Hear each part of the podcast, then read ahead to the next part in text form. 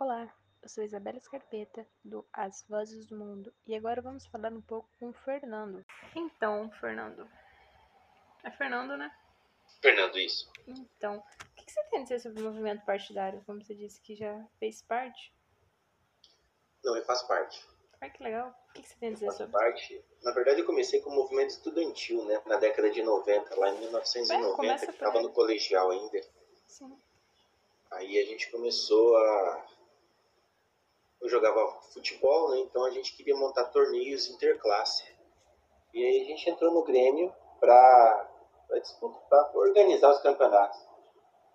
Coincidiu que em 1992 teve o impeachment do Collor. Então os movimentos estudantis foram para a rua, né, para pedir o impeachment do Collor, do presidente então. Ali a gente começou a se envolver no meio sindical.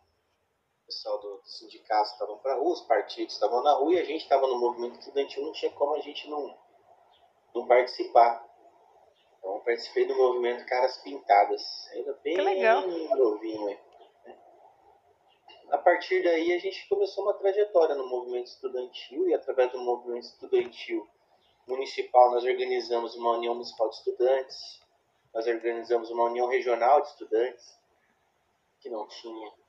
Fundamos algumas uniões, uniões municipais na nossa região, Andradina, eh, Ilha Solteira, Pereira Barreto, Araçatuba, Birigui, Lins, Penápolis. E a no- através da nossa liderança na organização, a gente foi alçado para a Secretaria-Geral da União Paulista de Estudantes e, e também depois para a União Brasileira de Estudantes, quando eu fui secretário de Relações Institucionais da, da União Brasileira de Estudantes.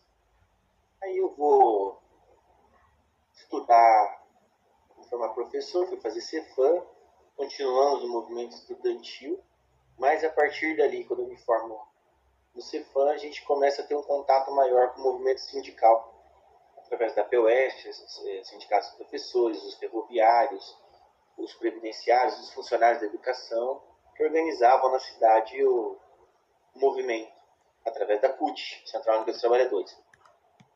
E aí eu venho para a CUT como assessor e me filio ao Partido dos Trabalhadores na época, em 1999.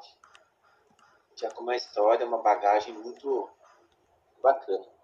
E aí a gente tem tendo contato com o movimento partidário, ele- eles, são, eles se assemelham, o movimento estudantil, o movimento sindical, o movimento partidário se assemelham porque tem lutas, né? Então a Uhum. gente acabou não tendo tanta dificuldade de, de entender a, esfera partidária. né? Só que na questão partidária você tem a alternativa de eleger representantes e representantes trabalharem com, com a população, seja como vereador, vereadora, seja como prefeito, prefeita, eh, deputado, deputada, e assim vai. Né? Então a gente começou a construir uma história dentro do Partido dos Trabalhadores em quem era Satuba. E eu gosto muito, né? Então comecei a me envolver, região, aí virei eh, da juventude estudantil, já era da juventude estudantil, da juventude eh, sindical e também passei a ser da juventude partidária, onde a gente construiu várias ações, levaram a gente aí a, a ser secretário-geral do partido, depois tesoureiro do partido, depois membro do- da regional do partido, depois vim a ser coordenador por três mandatos, é o meu terceiro mandato de coordenador regional do Partido dos Trabalhadores, é, coordena 48 cidades. É, tem indicação nossa para a direção estadual, eu sou do Conselho de Ética do Diretório Estadual do PT hoje, e a gente faz essa luta, né? É, a gente faz o enfrentamento através da nossa ideologia, nossa ideologia de centro-esquerda, mais para a esquerda do que para o centro, algum, mas figurando dentro do partido, tem umas figuras que puxam um pouco para o centro, mas é, é bem esquerda mesmo, não é esquerda radical, tem as esquerdas radicais, Uhum. tudo que é radical, seja extrema direita extrema esquerda, a gente eu não apoio, porque é muito radicalismo. Né? Então, vista aí o presidente que, ao invés de estar preocupado com as pessoas estarem com comida na mesa, com emprego, está preocupado em armar a população e não se preocupou muito com a questão das vacinas. Se preocupou muito com a questão de cuidar da população. Nós temos aí um.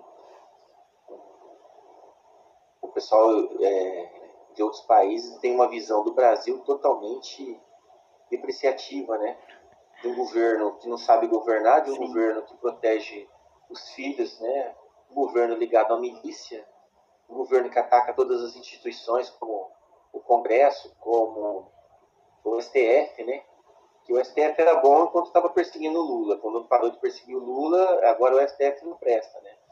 Ou toda vez que você faz um movimento contra a Constituição, contra a, as instituições constituídas no Brasil, é perigoso.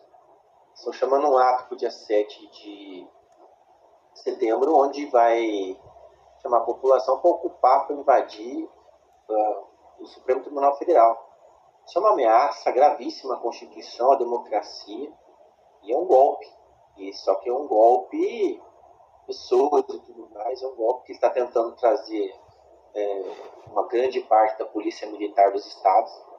A gente faz essa luta. Quando a gente conhece o envolvimento, tem um envolvimento, o, o ideal para a gente é participar, entender o que está acontecendo, para a gente poder fazer um debate, porque nas escolas, é, quando criou-se aquela questão de escola sem partido, a escola nunca teve partido. A escola conta história, mas tem, tem, que ser contada. Que houve escravidão no Brasil, porque tem algumas pessoas que negam que teve escravidão no Brasil. Algumas pessoas negam que teve ditadura no Brasil, que não morreram pessoas.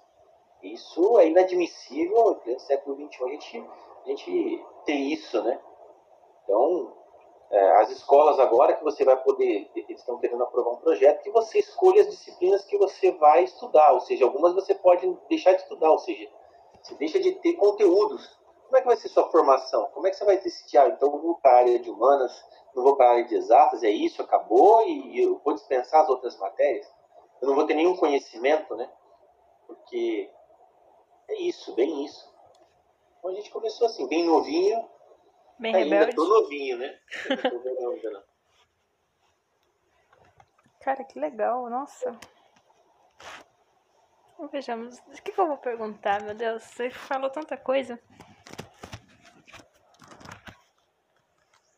Hoje, por exemplo, você, é, hum. é, há uma polarização no Brasil entre o Bolsonaro e o o Lula, né, que teve seus direitos restaurados e suas condenações anuladas por conta de processos que foram maculados pelo até então é, Sérgio, juiz Sérgio Moro, né, que era Sim. uma liderança que as pessoas é, seguiam e provou que ele fez uma perseguição ao Lula. E o Lula está disparado, porque o Lula tem um envolvimento social, um envolvimento com a, com a classe trabalhadora diferenciado enquanto o Bolsonaro defende claramente, abertamente, a, a elite do Brasil, que explora é, os trabalhadores e trabalhadores desde quando ocupou o Brasil no descobrimento e fez a colonização e a industrialização e tudo, o trabalhador é sempre explorado.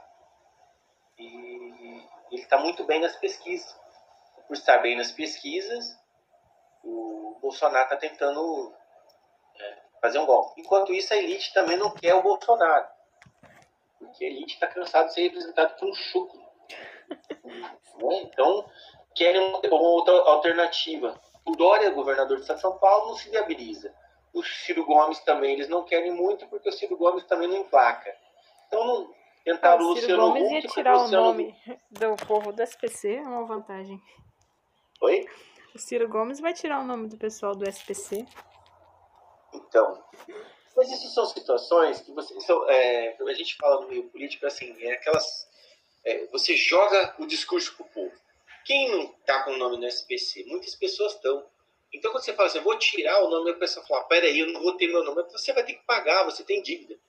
Isso é um discurso, uma, uma falácia que o pessoal coloca para atrair aquele eleitor, eleitor um pouco menos informado se você tem uma dívida para pagar, por mais que seu nome não seja Serasa, você vai ser cobrado, seja é, na justiça, seja pessoalmente, ali o cara vai lá, eu quero receber, você tem uma promissória, provavelmente vai para a justiça, né? Tudo mais. É, é, o Bolsonaro, por exemplo, na questão das leis de trânsito, está flexibilizando muita coisa.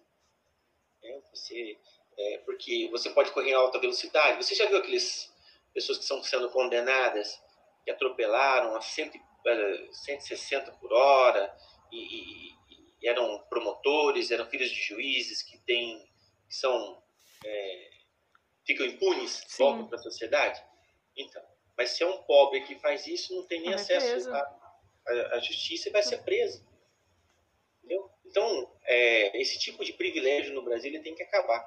E não tem que existir para ninguém, a não ser para a classe trabalhadora, que é quem mais sofre. Porque se a gente só vende a nossa mão de obra, nós não temos outra, outro bem para poder. É o nosso trabalho, a nossa força de trabalho. E a gente precisa entender isso, porque o salário mínimo hoje, né, ele não tem um poder real de compra. Hoje você não consegue viver com R$ 1.100. Né? Hum. Quem, quem ganha R$ 1.100 vai morar na periferia, na, numa favela mesmo, para não ter que pagar as coisas. Então, quando você traz um governo que faz um, um diferencial, que dá acesso à moradia, dá acesso a, aos produtos da linha branca de geladeira, você dá acesso a, a, aos filhos dos trabalhadores a terem acesso à universidade, constrói universidades, né? Porque outros governos de elite né, só construíram faculdades que eram para os filhos que estudavam todo o tempo na escola particular e iam fazer escola pública para não pagar. E aí você, trabalhador, filho trabalhador, trabalhadora que está na escola pública, tem que fazer uma particular se você quiser estudar, porque você não vai ter, não teve muito acesso. Aí eles vêm com aquele discurso da meritocracia. A meritocracia é um discurso bonito. Eu vou chegar lá pelos meus méritos, mas desde que você tenha as mesmas condições que o outro.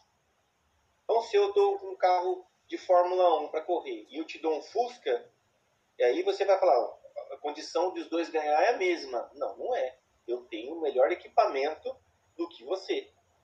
Então, é, esse tipo de coisa, essas é, questões políticas de esquerda, de direita, de centro, é, no Brasil, principalmente o centro, que a gente fala o centrão, né, principalmente o MDB, que era o antigo PMDB, antigo Arena e é, o pessoal se alinha a qualquer governo. Ai, governo, estou a favor.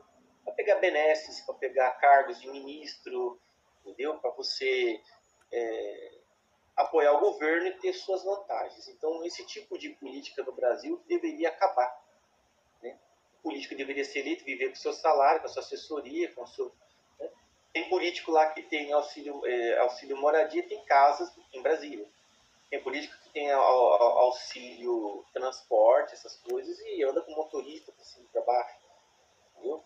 Então, como é que você fala para o pobre que é, existe esse privilégio para a classe política? Classe política é uma classe hoje que a maioria abomina. O pessoal não gosta de política.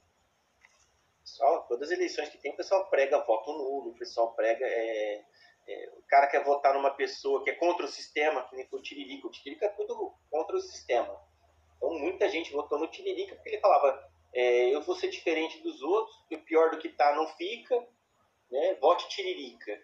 Acho que era esse o slogan dele. Então, você acaba elegendo esse tipo de política. A sociedade acaba é, tendo né, o seu voto de desagrado. Ou ele anula o voto, ele não vai votar, ou ele vota em branco, ou ele vota num, num candidato desse tipo. E não constrói absolut, absolutamente nada é, dentro da Câmara, dentro do Senado. Então, tem que ver os projetos, né? O projeto... Mas que nem o Tiririca. Se você hum? for para votar em quem já tá, vamos pôr Dória. Aí Tiririca se candidato para governador também. Vai ser Tiririca, porque continuar a deixar Dória não dá certo. Eu acho muito difícil o Tiririca se candidatar a governador. Porque é, é um exemplo só. É, ele pode se candidatar. Sim. Pode se candidatar. Mas ganhar uma eleição a nível de governo do estado de São Paulo, com esse discurso, é muito improvável. Não é impossível, mas é muito improvável. Porque você tem no cenário hoje, voltando no estado de São Paulo, o ex-governador Geraldo Alckmin parece que do Partido Social Brasileiro, PSB, e está levando com ele, é onde está o partido do. Foi candidato a governador na última, disputou com o Dória, o. Ah, esqueci o nome dele agora. Então ele vai, ser, vai fazer uma chapa ali o atual vice do Dória vai sair candidato. Você tem uma máquina na mão. Então, muito dificilmente, qualquer candidatura dessa consiga decolar. Pode ter, pode ter lá seus 5%, 10% de eleitorado, que não leva para um segundo turno nem nada, mas a, a grande construção está em grandes nomes. Aí você pega nomes de partidos que já tem uma história, você pega o Dória, que pode ser provavelmente vai ser um dos candidatos à presidência da República, você pega o vice dele, o de Garcia, que vai, pode ser o, que vai ser o candidato a governador. Então você coloca um cenário, você constitui quem são as pessoas que vão disputar a, a eleição. E aquelas outras que vão embarcar. Eu acho muito difícil o Tiririca tocar todas as vantagens que ele tem, ou Tiririca ou qualquer outra pessoa do mesmo nível do Tiririca, trocar as vantagens para que, que tem como deputado para virar candidato e perder o mandato. Porque você perde as eleições, você não vai ter mandato. Você vai, pode voltar a terminar seu mandato como deputado e depois você acabou. Então as pessoas pensam muito bem em se fazer essas disputas. Então, não é uma coisa bem simples. Você tem que ter apoio de outros partidos também. Tempo de TV, por exemplo. O, que aconteceu com o fenômeno que, é, que foi o, o Bolsonaro?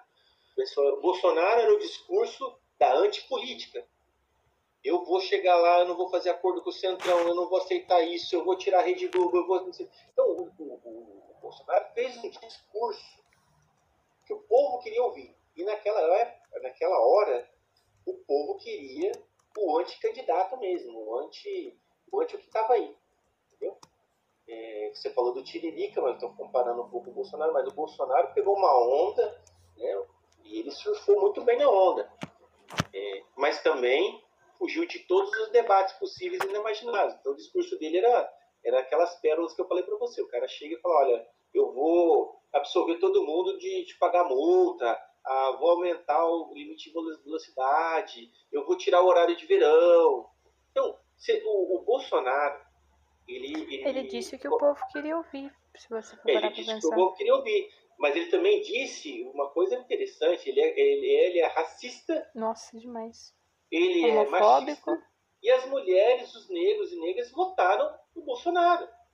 E ele falava então, que a mulher tem que ganhar menos que, que, que o homem, que a mulher engravida, que ele teve uma fraquejada, ele teve uma, uma filha. Isso daí eu não estou falando aqui, falando que você sabe que ele falou. Sim, as pérolas. vídeos e tudo mais.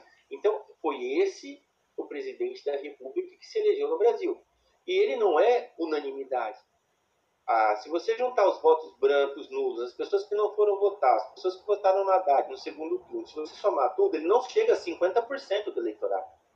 Mas que... ele ganhou porque o sistema permite que o segundo turno, aquele que, que ganhe, que seja por um voto, é, seja o presidente ou presidenta. Né? Então, é bem por aí.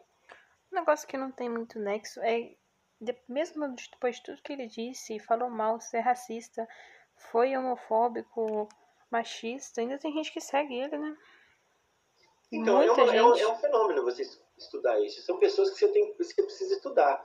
Por exemplo, você pega os evangélicos que pregam, os evangélicos, os católicos, as pessoas que o seguem, independente de qualquer religião, principalmente os evangélicos fundamentalistas, que é aquele que o pastor chega e fala, ó, você tem que fazer isso e ponta, a pessoa não faz a discussão e vai.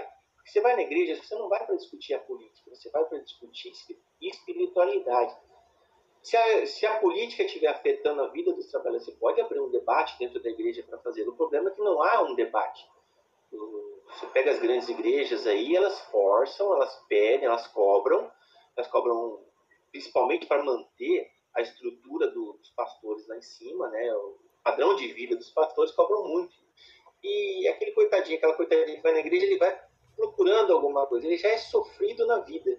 Ele tem que trabalhar, ele é maltratado pelo patrão, ele é humilhado, ele tem que pagar as contas, ele não tem dinheiro, ele não pode comprar um carro, ele vive de aluguel. Aí ele vai para a igreja procurar. Aí a pessoa vai lá e fala alguma coisa que ele quer ouvir.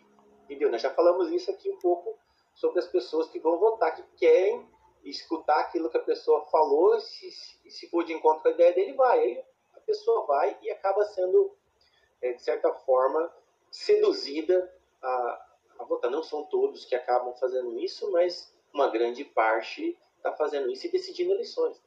Então, é, nessa eleição do Bolsonaro, ele conseguiu atrair muita gente é, nesse sentido. Só que agora, as pessoas que gostam de armas, que gostam de sei o quê, vamos lá, para você ter uma arma hoje, você gastaria uns 14 mil reais. Sim. Porque você tem que ter cofre na sua casa, você tem que ter um cofre na sua casa, você tem que fazer curso, você tem... Que pobre vai pegar 14 mil reais para ter um revólver em casa. Não, então, o pobre, não, pobre vai pegar 14 mil, o pobre não vai comprar uma arma, o pobre vai pagar conta. Vai pagar conta, ou então, se você tiver 14 mil, tem gente que vai lá para comprar um carrinho usado, mas vai querer, olha, é o sonho das pessoas é, é crescer, é poder ter uma casa própria. Então, quando é, você tem uma pessoa, por exemplo, o Lula criou Minha Casa Minha Vida. As prestações de, de, variam de 35 a cento e poucos reais. Ou seja, você sai do aluguel, está pagando lá 800 reais, 900 reais numa casa, que fica caindo aos pedaços, e você vai para sua casa própria, vai pagar entre 35 e 100 reais, dependendo da renda que você tem ali. Você faz moradia popular para quem realmente está numa faixa muito, muito pequena de salário. Então, você cria um ambiente muito favorável. Aí você pega aquela pessoa que não ia estudar e você propicia para ela é, ProUni, FIES e algumas outras, outras coisas, faculdades, cria-se faculdade, criou-se muitas faculdades de, de medicina. Na nossa região nós temos aí Penápolis, eh, temos Araçatuba, não lembro de Piriguí, essas duas eu me lembro aqui em Araçatuba e Penápolis, é, para você ir, você ter o acesso. Né? A, a, coisa que só a elite tinha. Quem estudava medicina, por exemplo, você via um ou outro pessoa pobre fazendo medicina. Direito, por exemplo, hoje você tem muito, se bem que o mercado está muito saturado de, de, pessoas que são formadas é, em direito, né? As pessoas acabam indo pelo status, mas é, não é tão vantajoso mais hoje você ser advogado, a não ser que você for fazer concurso para promotor e tudo mais. Então, a, sociedade ela pede ajuda. E quem, e quem não gosta de política, esse é o problema, né? Quem não gosta de política é governado por quem gosta. Como você não gosta, você não gosta de cobrar, porque política é tudo igual. Política é tudo corrupto, política é tudo safado. Você, você nivela todo mundo por baixo. Não tem um político bom, é tudo ruim. Uhum. Então você acaba votando por votar, você vende o voto, tem gente que vende voto por 50, por 100 reais. Um botijão de gás. Um botijão de gás. Só que o botijão de gás você recebe agora. Quando acabar o botijão de gás, você vai ficar quatro anos com aquela pessoa lá que Sim. o botijão de gás, mas ela vai querer pegar o dinheiro que ela gastou com você de volta. De alguma Sim. forma. É onde acontece a corrupção. É onde facilita a corrupção. Porque não há fiscalização da sociedade. A sociedade deixa o político andar. Né? E, fica nessa, é, é complicado. A política fica de dois em dois anos. Cada dois anos você fica lá pretendo, esperando alguém vir comprar seu voto. É, e não presta atenção no que a pessoa pensa para o futuro. Por exemplo, se as mulheres tivessem se concentrado em tudo aquilo que o Bolsonaro estava falando. Eu não estou dizendo para votar no Haddad porque eu sou do PT. Podia ter votado em outro candidato qualquer que seja, que tinha proposta, que foi para os debates. Mas o cara falava, e ele falava, falou na Rede Globo, que na entrevista que ele deu, tinha uma mulher entrevistando ele com o William, o William Bonner, né? E ele falou, você tem que ganhar menos porque você é mulher. Ela pegou, a mulher pegou, ficou louca, começou a falar. Mas quantas mulheres se indignaram? Aquelas mulheres que se indignaram criaram aquele movimento Ele Não. Não sei se você vai Sim, se lembrar. Sim, sei. Então as mulheres foram para rua, artistas e tudo mais, independente, não era para votar no Haddad ou não sei o que, era para não votar no Bolsonaro, que é um cara machista, misógino, homofóbico, entendeu? É, racista, entendeu? Ele é tudo de ruim. E o pior é que as pessoas que, que, que representam esses segmentos, uma parte significativa votou no cara. O que, que, levou essas pessoas a fazer? A indignação política que essas pessoas estavam naquele momento era terrível. É terrível, a ponto da pessoa nem saber o que, que era, eu quero votar, vamos que se exploda quem que vai entrar e acabou. Hoje está pagando o preço. Hoje você tem 600 mil mortes no Brasil. Ele foi provado, está provado na CPI que está acontecendo, que ele, ele pediu propina para poder trazer uma vacina para o Brasil, ou seja, preço da vida no Brasil era de um dólar por vacina. Eu estou falando isso que está lá no, no, no, na CPI, está sendo avaliado. Tem as denúncias e tem tudo, tem provas. Né? Espero que isso culmine em alguma punição. Né? O, o, filho dele que ganha é, 20 mil, 30 mil reais por mês de, de coisa, e tem uma, comprou uma mansão de 6 milhões de, de reais, mas a mansão é avaliada em 14 milhões de reais. Né? Então a diferença entre 6 e os 14 ali né, foi escondida em algum canto. E outro, é um patrimônio de 6 milhões. Um salário que, não, se você for pegar, não é tão compatível assim. Né? Então, é, esse tipo de coisa é, tem que ser muito bem visto, as pessoas têm que escolher muito bem seus candidatos, independente de qualquer partido que for. A pessoa tem que dar uma olhada para para poder fazer um voto consciente, um voto com a mudança, porque são 513 deputados e deputadas que entram ali, a maioria é homem, a maioria é branca e a maioria é da elite. Ou seja, quem é a maioria no Brasil? A classe trabalhadora. Tem poucos representantes. As mulheres, poucos representantes. Os negros e negras no Brasil, poucos representantes. Quem é representado lá são os pecuaristas, os agropecuaristas, os industriais, entendeu? Esses, esses têm uma participação significativa na, na Câmara que decide o futuro, porque apresenta leis é, e aprova leis para que define o nosso futuro, nosso dia a dia. A reforma da Previdência foi uma. Hoje, a reforma da Previdência, para você se aposentar, vai ser muito difícil. Tem que pagar pedágio, você tem que não sei que, muito dificilmente você vai conseguir chegar no final e ter uma aposentadoria digna. Você vai, quando você chegar, você vai estar muito velho, ou se você conseguir se aposentar também, porque você pode adoecer antes e morrer sem receber um benefício que você vai pagar a sua vida toda. E sobre o movimento indígena, você viu que dia 27 agora é, teve uma manifestação, ficou sabendo? Sim, eles estão lutando para não demarcação, redemarcação das terras indígenas. Sim. E esse projeto significa, e a gente encontra inclusive esse projeto, esse projeto significa é, tomar dos indígenas aquilo que é as terras e dar para o agronegócio, né? Você viu que o governo Bolsonaro aumentaram essas queimadas provocadas pelos latifundiários, aqueles grandes donos de terra. Então, o que eles querem? Legitimar a ocupação das terras indígenas. Que, se você for ver, tem ouro, tem diamante, tem petróleo? É uma terra inexplorada. E o pessoal quer explorar.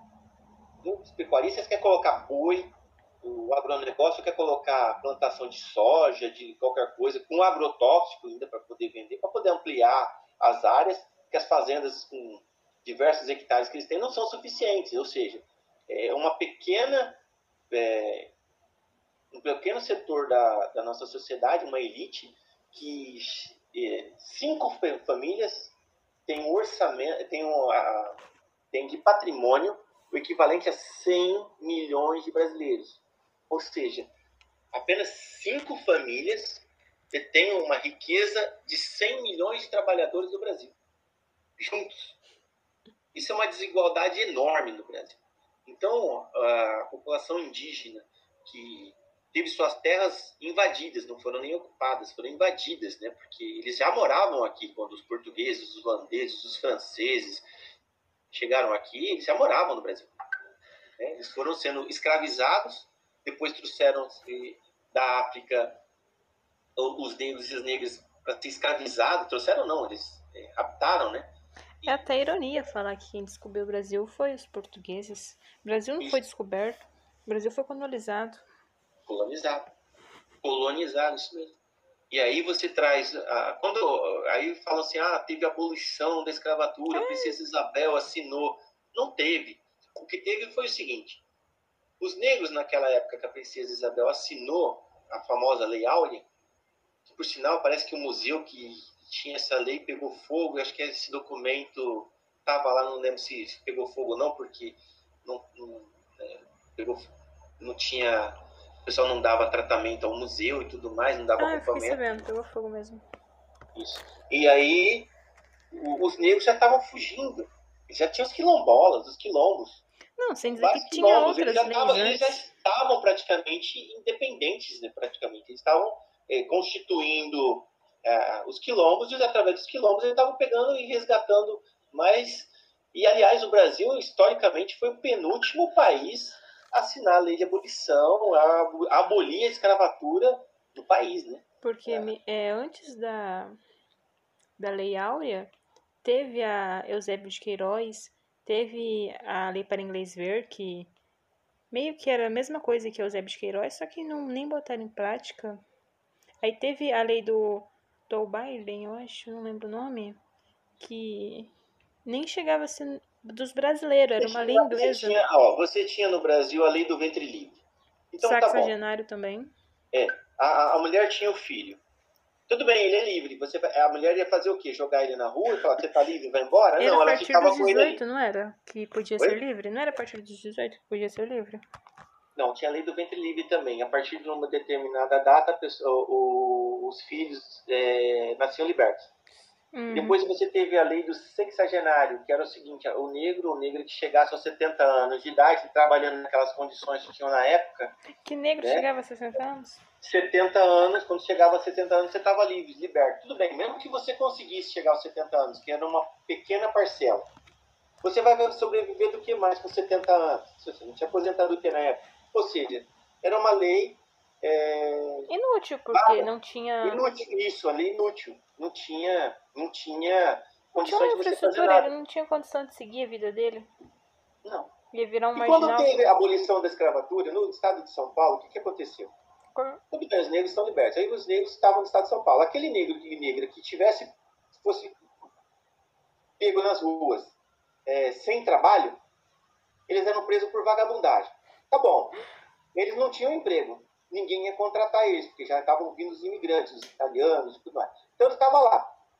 O que acontecia com ele? Ele voltava a ficar preso. Porque ele não tinha, não tinha trabalho para eles. Eram muitos poucos que tinham algum ofício que eu tinha aprendido na época da escravidão que, que fazia alguma coisa, os demais não. Aí começaram a ir para as periferias, onde começaram a surgir as favelas. Aí veio o preconceito das favelas, né? E você começa a entender por que, que no Brasil existem as, as favelas e aquelas comunidades. É, é, agora o pessoal não mora mais em prédio, em casa grande. O pessoal mora em condomínios fechados com segurança máxima. E do lado você pode ver que tem é, bairros é, pobres, muito pobres, que é para servir os ricos que estão ali no, no, no, depois do muro. Né? A Casa Grande no Brasil, ela não deixou de existir. A senzala no Brasil não deixou de existir. Entendeu? E não é só para negro negro, é para todo mundo, todo pobre.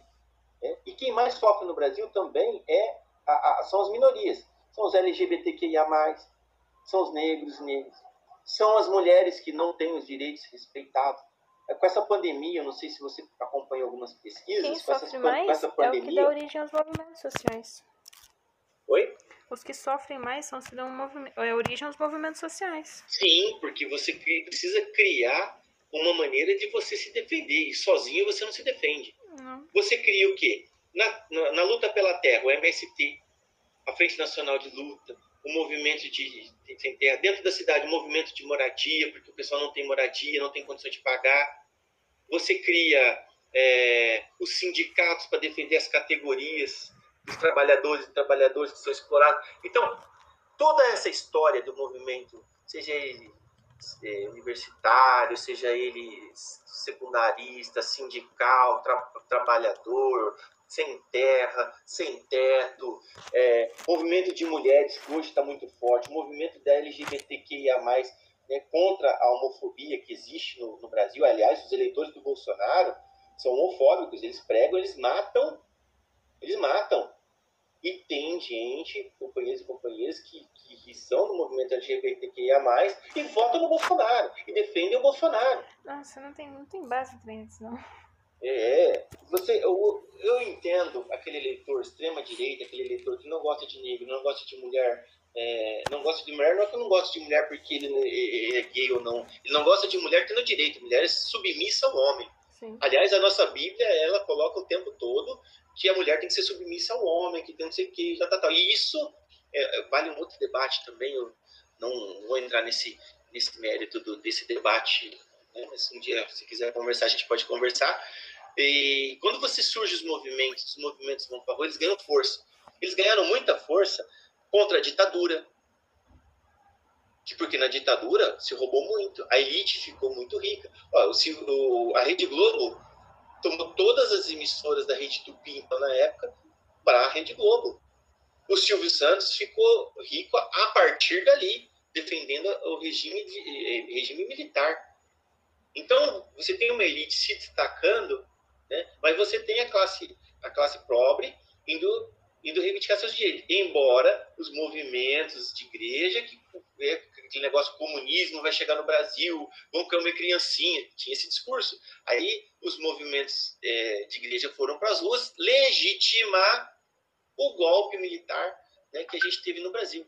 Então, quando a gente está discutindo um pouco, quando o povo não conhece a sua história, quando o povo não conhece seus candidatos, suas lideranças e vai fazer alguma, alguma uh, ação e não estuda o que está acontecendo, você vai cometer os mesmos erros do passado. A juventude de hoje não viveu a ditadura. Então eles acham que se colocar o exército na rua vai ter segurança, eles vão poder andar livremente. Aonde pobre anda livremente na rua quando tem ditadura? Entendeu? Então, é, eles não vivenciaram, os livros de história não contam tanto, porque o pessoal não faz esse debate na escola, então você vai repetindo os erros. É, aí tem aqueles grandes filósofos, né, aquelas pessoas que gostam de fazer frases marcantes que falam: o povo que não conhece a sua história está fadado a repetir os mesmos erros do passado. E vai repetir. Vai repetir.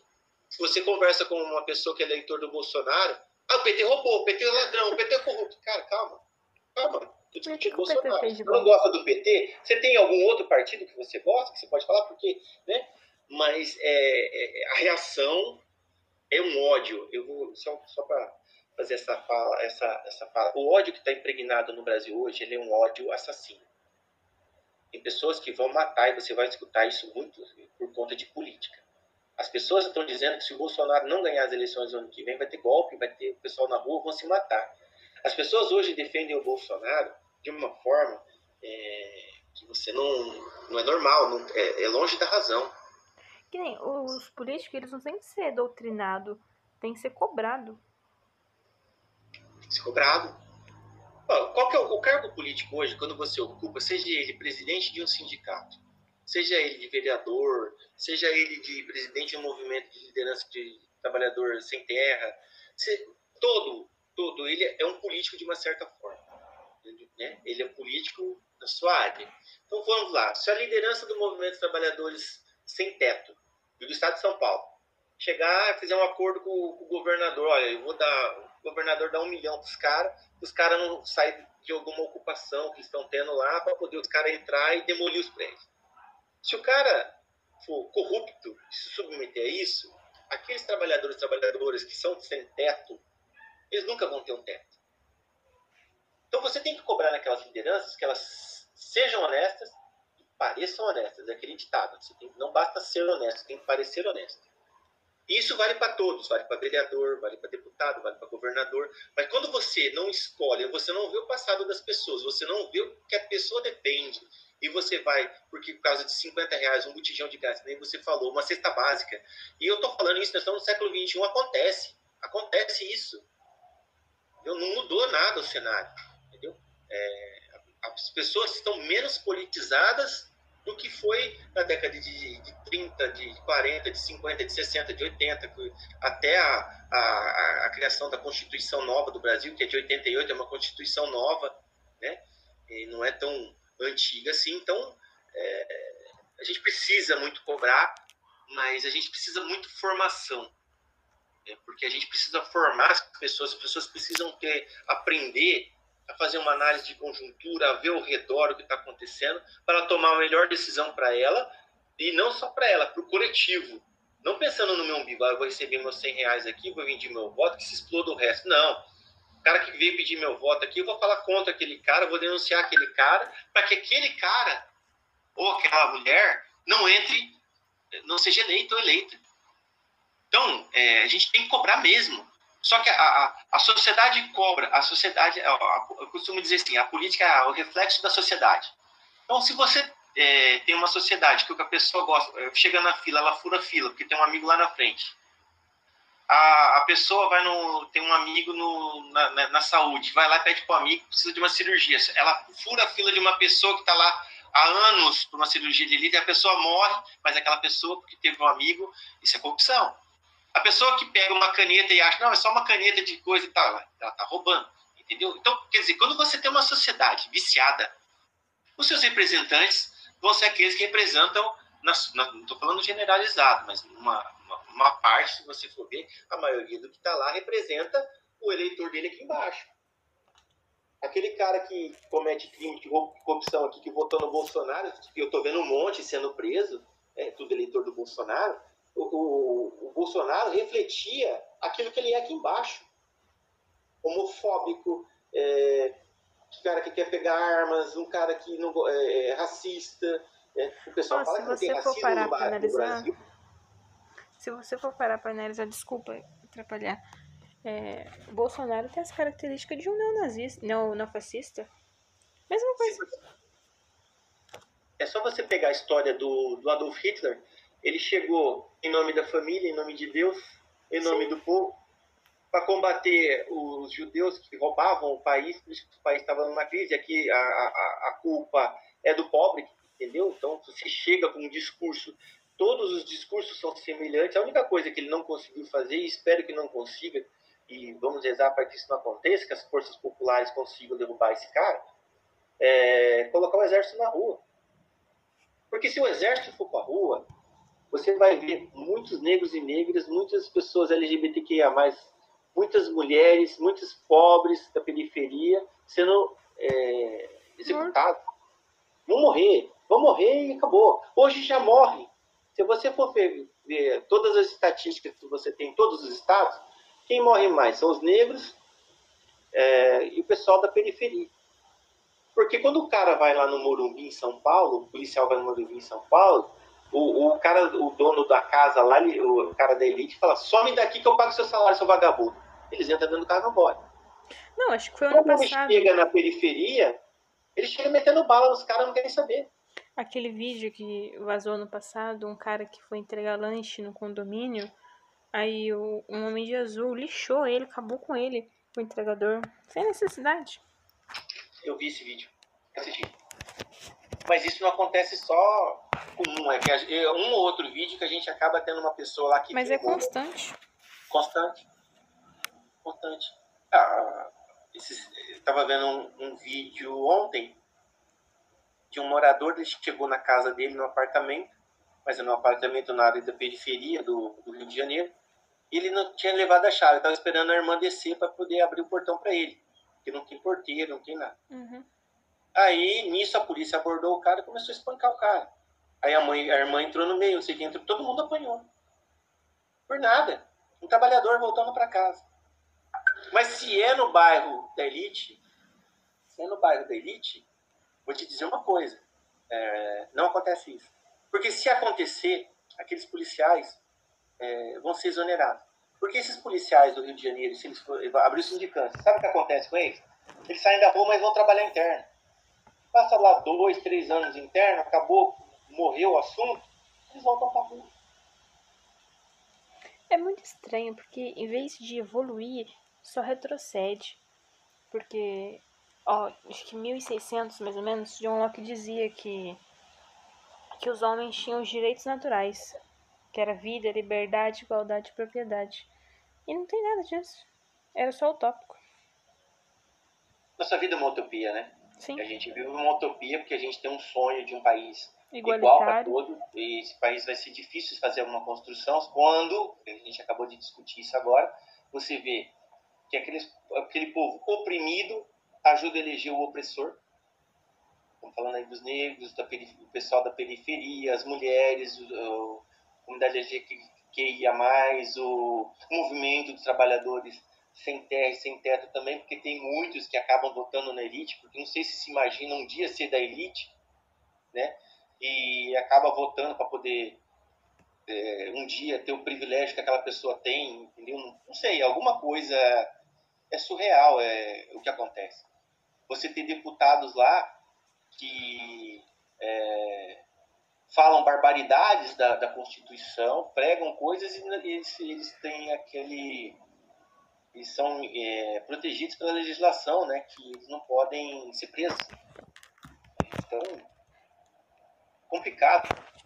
O país que você, é, o salário mínimo é 1.100 reais, você que não aumenta muita coisa, mas que o salário do, do, dos, dos militares aumentou e os militares não perdem nada na aposentadoria deles. Você tem o judiciário que recebe acima do teto. Você tem a classe política com dois, três mandatos, você pode se aposentar com aquele salário lá e tudo mais, entendeu? É complicado você fazer uma discussão no Brasil onde a desigualdade é enorme. Como eu falei, aquelas cinco famílias que, que detêm o poder de 100, é, econômico de 100 milhões de, no Brasil é algo fora do real. É algo fora do real. Você tem gente vivendo comendo no lixo hoje novamente, nos lixos. Você vai lá procurar coisas para comer no lixo. Não, você viu? Acho que tá rodando no Instagram. Um morador de rua pediu uma marmita. Tinha ração no meio da marmita. Ração de então, cachorro. Ração. Ração no meio da marmita. E, e ele recebeu essa ração, não foi? Que, a, que a, parece que a pessoa deu pra ele. Foi, deu pra ele ração no meio da marmita. Imagine, ó, nós estamos falando de um país que diz que, que o presidente diz que é Deus acima de tudo, né? Uhum. O, que, o que Deus pregou na, prega para nós, aqueles que são religiosos e tudo mais, e a grande maioria no Brasil são, independente de qual, qual religião, é, o amor ao próximo, o dividir aquilo que você tem. Se Jesus voltasse hoje para o Brasil, os caras falam, o pessoal fala, ele seria executado, como foi executado em dois mil e poucos anos atrás. Foi executado, ele foi Quem que mandou Jesus para a cruz? Foi o povo. Você vê o tamanho da insanidade que é, historicamente, o que acontece na evolução do mundo. Não evolui. Não evolui, porque se, se voltar vai acontecer a mesma coisa. Vai. Vai voltar e vai ser a mesma coisa. Aliás, é, eu acho que ele não chega nem a virar adolescente, né? Para que começar a falar de amor ao próximo, não sei o que, ah, esse é comunista, vamos matar. Sim. Porque o amor ao próximo é ser comunista. O amor, a, pregar a igualdade é ser comunista. Né? Então, aliás, existe uma grande diferença entre comunismo e socialismo. Né? Por exemplo, o Partido dos Trabalhadores ele não é comunista, ele é socialista. Ele prega igualdade, ele prega igualdade de condições para que todo mundo tenha acesso à saúde, à educação, Aliás, os governos estão tentando derrubar, tornar o SUS, um sistema único de saúde, como um sistema privado. Imagine se eu, eu, eu, eu fosse sistema privado hoje para todo mundo. Eu, por exemplo, ia passar mal, eu, eu ia morrer. Eu não vou ter dinheiro para pagar um plano de saúde. Como cerca de muita gente no Brasil não ia ter condições de pagar. E aqueles que conseguissem pagar, ia pagar aqueles planos que é só para você ir numa consulta, o cara fala, você tem que usar esses remédios, você tem que sair comprar o remédio, e se você passar mal, você tem que pagar gás, cirurgia, fio de, de, de, de cirurgia, entendeu? É, é isso aí que estão. As universidades, o ministro da Educação, ele fala que o pobre não tem que estudar, que tem que estudar apenas aqueles que têm condições. Entendeu? Então, e eu estou falando de ministros atuais, eu não estou falando de ministros lá de trás, não, estou falando de ministros agora. O ministro, o, o que é do da Fundação quilombola. Ah, eu me esqueci agora o nome. É, ele, ele, ele é negro, mas é como se ele fosse branco. Ele é, extinguiu as homenagens, ele extinguiu dos, dos, dos livros ah, as homenagens que tinham sido prestadas para grandes personalidades negras do Brasil.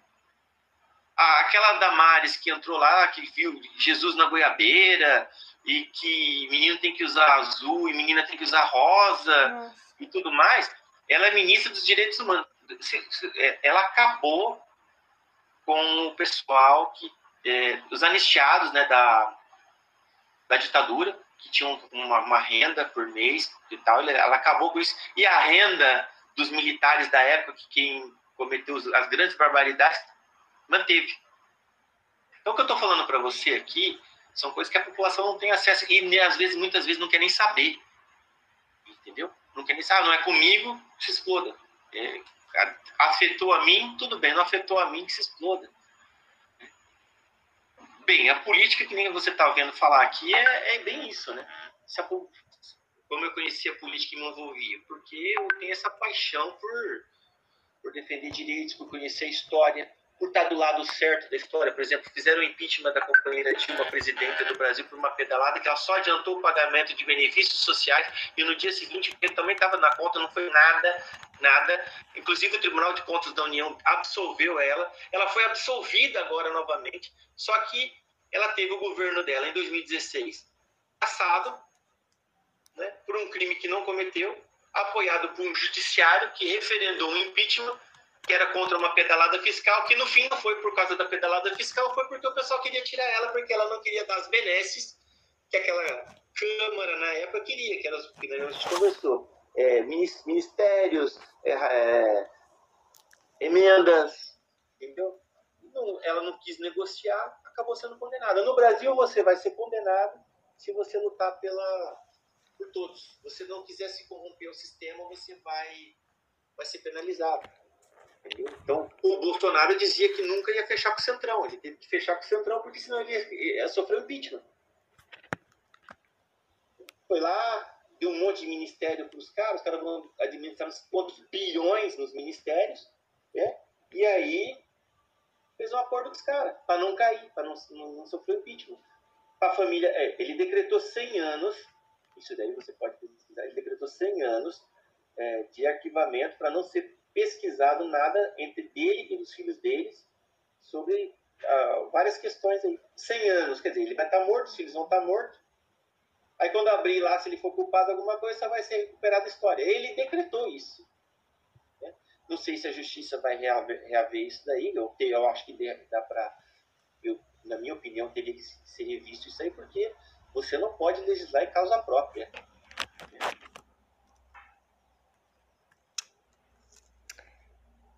E você, Mili, tem alguma coisa aí? Oi? Eu não tô em nada, não dá tempo. Ai, tá tudo muito corrido. Mas... Não, mas aproveita, aproveita. Você tá, é, aproveita os estudos, aproveita o que você puder construir, é, leia o que você puder ler sobre todas as coisas, viaje quando puder viajar, é, porque e tenho fé que você através um pouquinho da nossa conversa, consiga dialogar com mais e mais companheiros e companheiras aí de estudo, é, para poder dar uma prestada melhor na atenção, porque na verdade o futuro do Brasil é para vocês, né? Sim. Eu já estou na metade da vida e vocês vão estar tá vindo aí. Então, vocês que têm que ter um, um mundo melhor. Lutar pelos direitos. Lutar pelos direitos. Deu uma hora, gente. Deu uma hora? Deu uma hora. Olha, falei pra caramba, um monte de asneira. Né? Garanto um 10 no trabalho já. Bom, acho que a gente vai ficar por aqui, né? Olha. Não, mas é tranquilo. E se você é, achar que precisa de mais alguma coisa, estamos à disposição. Tá? Espero ter contribuído com alguma coisa. Contribuiu demais. Tá? E a gente fica à disposição sempre.